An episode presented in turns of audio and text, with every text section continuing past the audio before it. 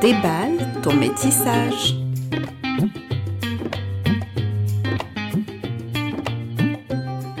Bonjour et bienvenue sur Déballe ton métissage, le podcast qui déballe les sujets et problématiques liés à la multiracialité qu'on appelle aussi métissage. Ce podcast vous est présenté par votre hôte Marine et aujourd'hui je vais vous parler de prise de conscience de sa racialisation ou plus exactement quand comprend-on que la société nous perçoit via un prisme racial spécifique.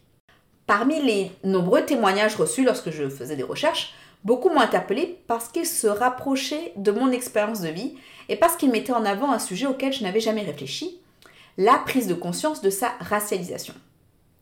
Quand on est enfant et qu'on vit ou non dans un environnement blanc, on ne réalise pas toujours les dynamiques de domination humaine se basant sur la couleur de peau et l'appartenance raciale.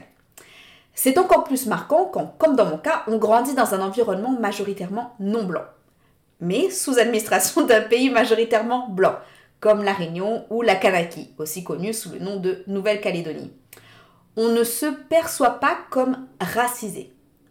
La racialisation, selon Franz Fanon, désigne la catégorisation et hiérarchisation raciale de groupes de personnes dans une société majoritairement blanche. La racialisation, c'est donc le processus de créer des groupes raciaux. Le principe de race n'existe pas dans tous les pays et n'a été créé, ou du moins formalisé, uniquement pour justifier l'esclavagisation. Et alors, que se passe-t-il pour les personnes multiraciales? Y a-t-il une prise de conscience de sa racialisation plus tardive que pour les personnes monoraciales? Et comment cette réalisation se fait-elle? Nous allons donc en discuter avec Andalis qui est passé par cette prise de conscience de sa racialisation. Rappel, tous les récits que vous entendrez dans cette saison se situent dans un environnement social où le groupe social blanc est majoritaire. Ce sont les sociétés dans lesquelles nous vivons et nous ne pouvons parler au nom d'autres sociétés.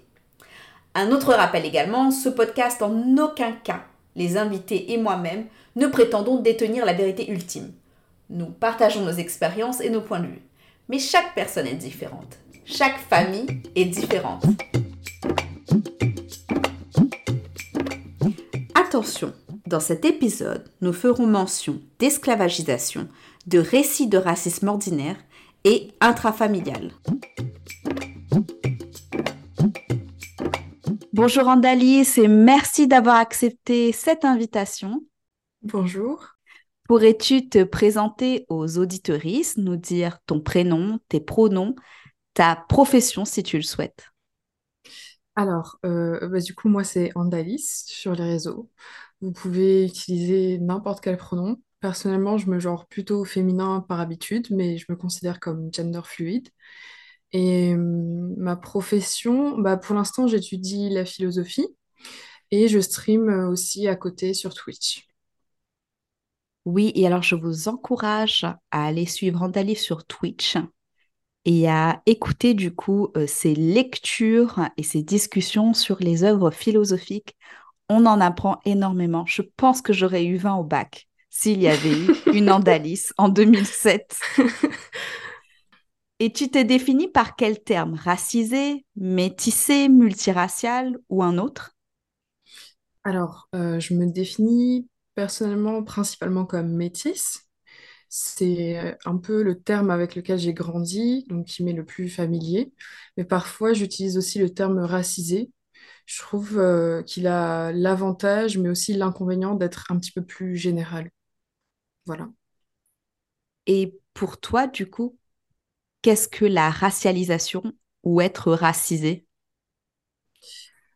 Alors, question difficile. Euh, je pense que la racialisation, ça désigne euh, un processus d'assignation à la race euh, qui va avoir lieu dans un milieu où la race en question est minoritaire ou est parfois dominée. Donc, j'utilise le terme de race ici au sens où il est utilisé en général aux États-Unis, par exemple. Donc, pas pour désigner un état de fait, ce qui serait adopter un point de vue raciste, mais plutôt pour désigner du coup quelque chose de construit et euh, une donnée sociale en fait.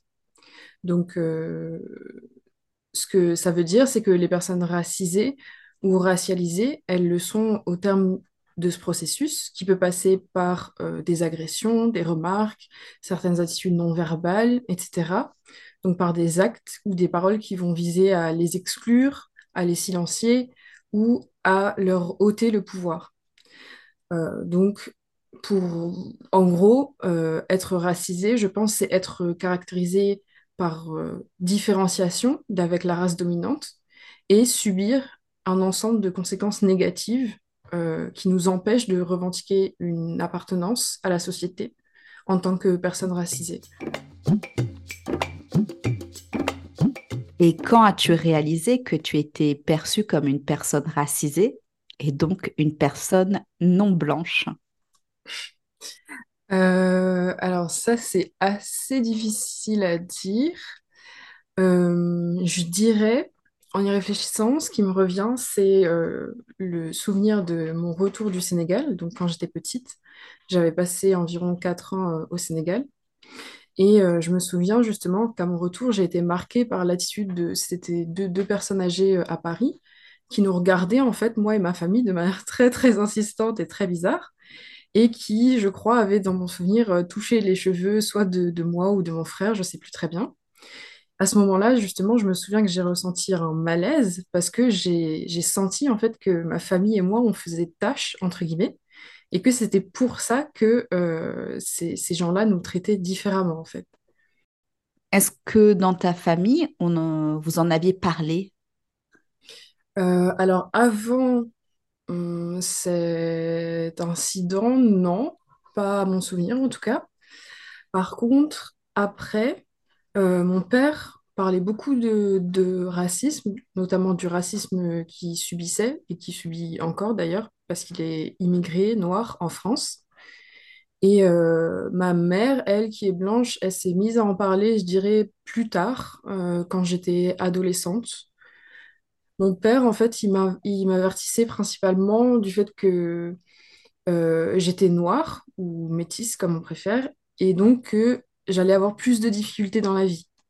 Donc, résultat, il me disait toujours que je devais être parmi les meilleurs, faire beaucoup plus d'efforts que tout le monde, montrer finalement que j'avais ma place ici et qu'on n'était pas des sauvages, entre guillemets. Au fond, c'est ça que, que les gens racistes pensent.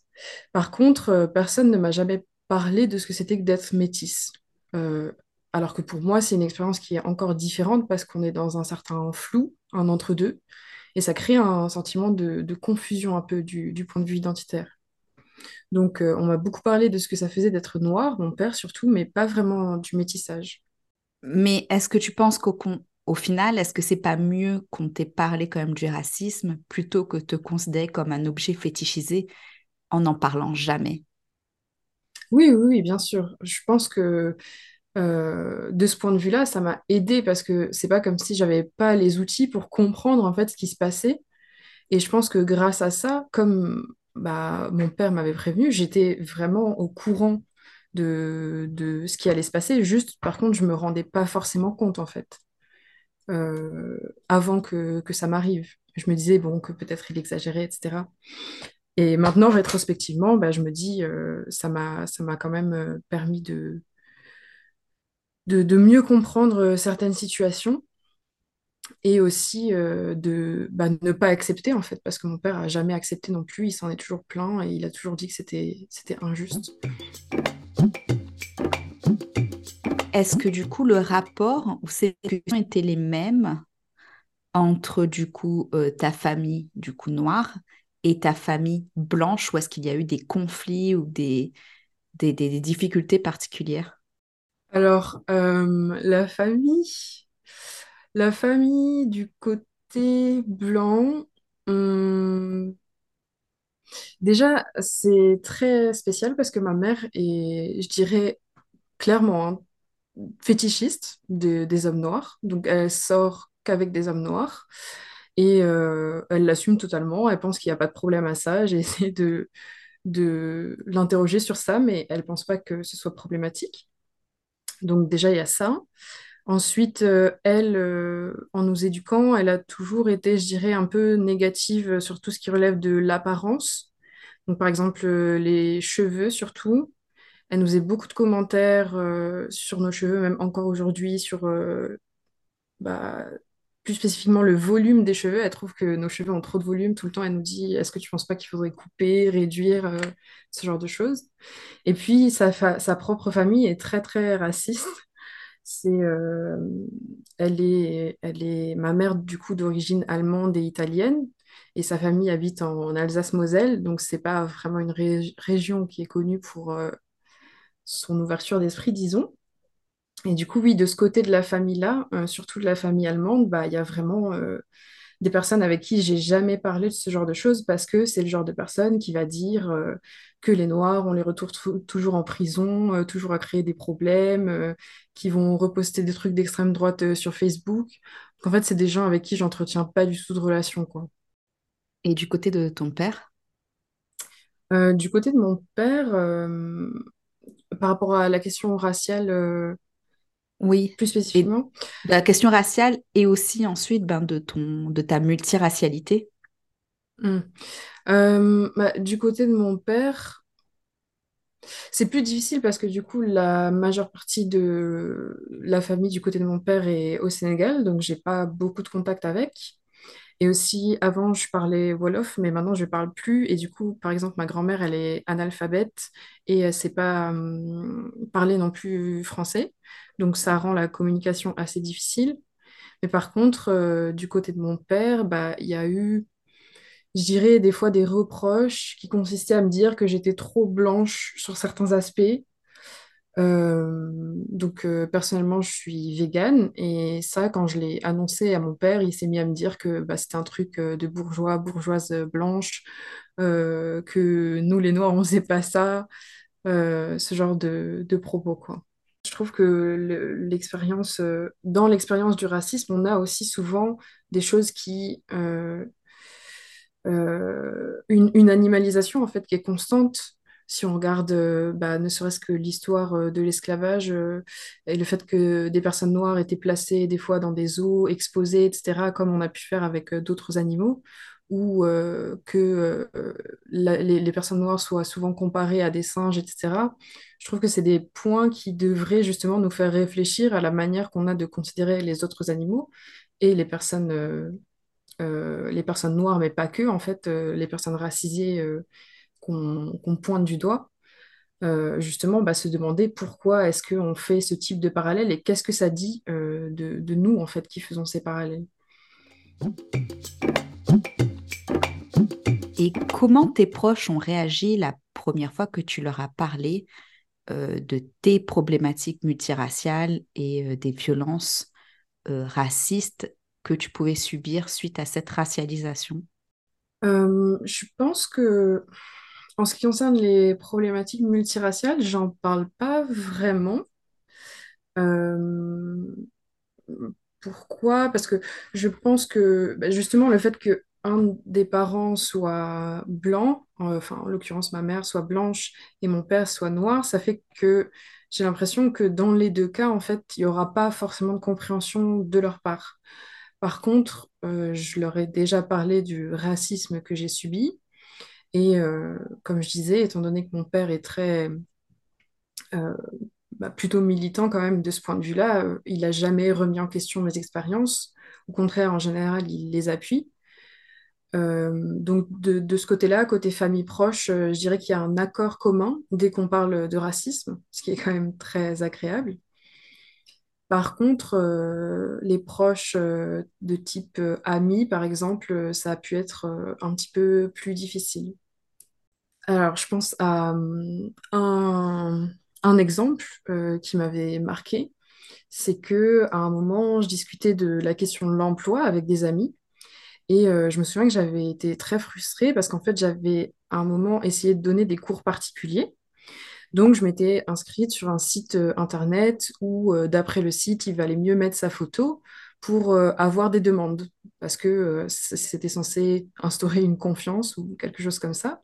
Donc c'est ce que j'avais fait, j'avais attendu des mois et des mois et j'ai reçu juste, je crois, une demande de quelqu'un qui voulait que je fasse son devoir à sa place, alors que du coup, mes amis blanches et blancs ont eu plusieurs propositions de leur côté. Et pourtant, on est passé par les mêmes enseignements, donc on a fait le même cursus, on a passé les mêmes concours, on avait été admissibles au même concours. Et justement, je leur avais dit, en fait, il m'est arrivé ceci, j'en ai marre du racisme, je comprends pas pourquoi les gens sont comme ça, etc. Et leur première réaction, plutôt que de dire, ah oui, c'est vrai que c'est embêtant, c'est pas normal et tout, c'était de me demander si j'étais sûre que c'était à cause de ça et pas autre chose que je recevais pas de demande, en fait.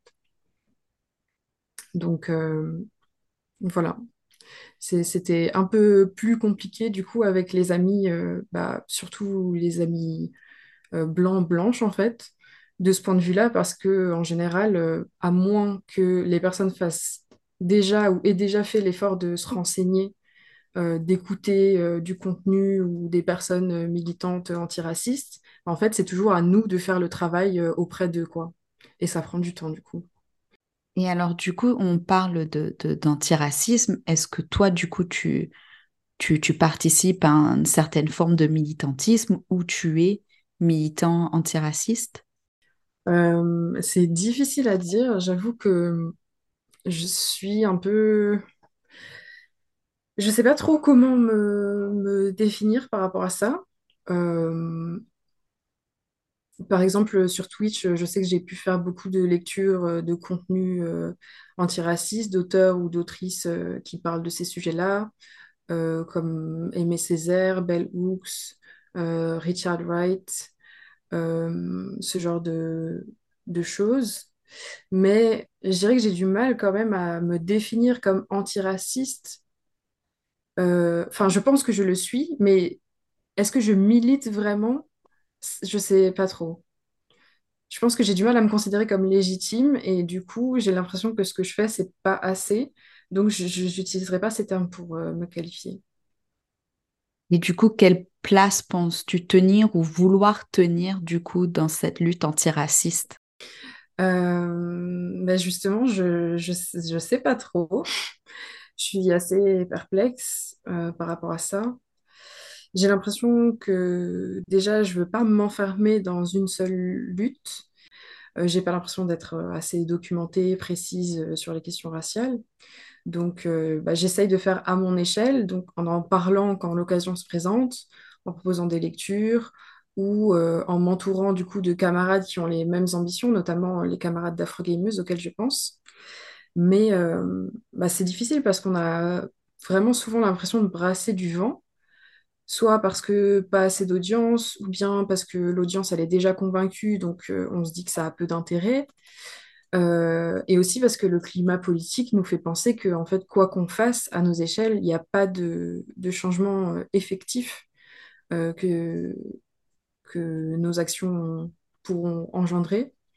Et je pense aussi, surtout que j'ai j'ai acquis une certaine lassitude du fait de voir toujours les mêmes images, les mêmes actes traumatisants, de voir toujours répéter les mêmes choses, euh, voir les mêmes logiques de pouvoir euh, à l'œuvre. Donc je dirais qu'en ce moment, je suis un peu découragée euh, par rapport à mes moyens d'action. mais voilà. Et pour finir, qu'aimerais-tu dire aux parents, aux futurs parents de personnes métissées de manière générale et ensuite quant à bah, la racialisation et le fait d'élever des enfants multiraciaux euh, Alors, de manière générale, bah, déjà, hum, ça va sonner un petit peu moralisateur, mais je pense que euh, avoir des enfants, c'est quand même euh, quelque chose qui engage un certain nombre de responsabilités. Et donc, c'est pas une chose à prendre à la légère, surtout étant donné les traumatismes que ça peut créer ensuite euh, chez les enfants. Donc j'aimerais leur dire de surtout prendre au sérieux euh, l'éducation et aussi le facteur du métissage dans l'éducation, dans la vie de leur enfant. Donc d'essayer de se renseigner au maximum de leur côté en ce qui concerne les problématiques qui pourraient se poser et ne pas hésiter surtout à se remettre en question, à apprendre sans cesse, parce que personne n'est à l'abri de préjugés, même en ayant des enfants métis. En fait, avoir des enfants métis, c'est pas euh, euh, ces enfants-là, ce ne sont pas des totems d'immunité en fait qui feraient automatiquement de ses parents des personnes antiracistes ou éduquées, parce que justement l'antiracisme c'est pas premier, au contraire c'est le racisme qui a tendance à prévaloir. Donc, euh, je pense, mais ça va aussi de tous parents en général, qu'il faut prendre conscience de, ses responsabilités, justement, et pouvoir faire preuve d'introspection, mais aussi d'écoute pour être ouvert ou ouverte à ce que les enfants ont à nous apprendre aussi grâce à leurs expériences. Eh bien, merci beaucoup, Andalis. Merci à toi.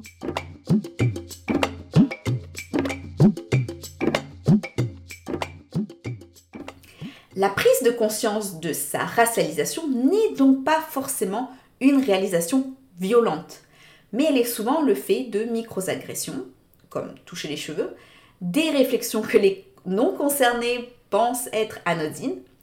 Et j'ai l'impression que euh, cette réalisation, c'est aussi parfois le fait de passer de normes, en termes de carnation de peau, à une minorité ou une communauté marginalisée.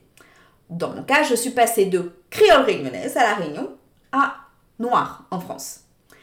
Chaque racialisation est différente et les prises de conscience peuvent être différentes aussi. Andalis a une famille blanche et une famille afrodescendante, dite noire en contexte français. Mais même lorsque son entourage en a conscience, nous ne sommes pas à l'abri de racisme intériorisé ou de racisme de la part de ses proches. On a pu le voir dans cet, épisode. Il y a le euh, Black Excellence.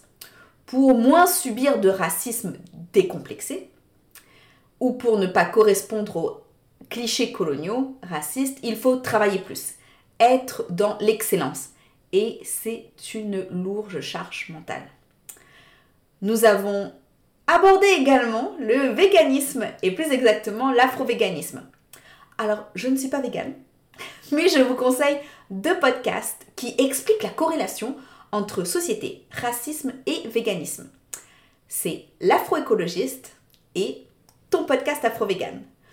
Le principe de race sociologique a été créé pour hiérarchiser des êtres humains et justifier la domination des Européens sur les autres peuples. On réalise que cette domination se fait aussi sur toute forme de vie. Les euh, animaux sont aussi hiérarchisés et parfois certains valent mieux ou moins que certains groupes raciaux, toujours d'un point de vue eurocentré. Cet épisode se termine. Merci à vous de l'avoir écouté. Abonnez-vous pour être sûr de ne pas rater le prochain. Mettez un maximum d'étoiles ou un commentaire positif si cela vous a plu. Ce podcast est produit et réalisé par Marine et il a été enregistré sur le territoire holonnais, aussi appelé l'Est de la baie californienne américaine.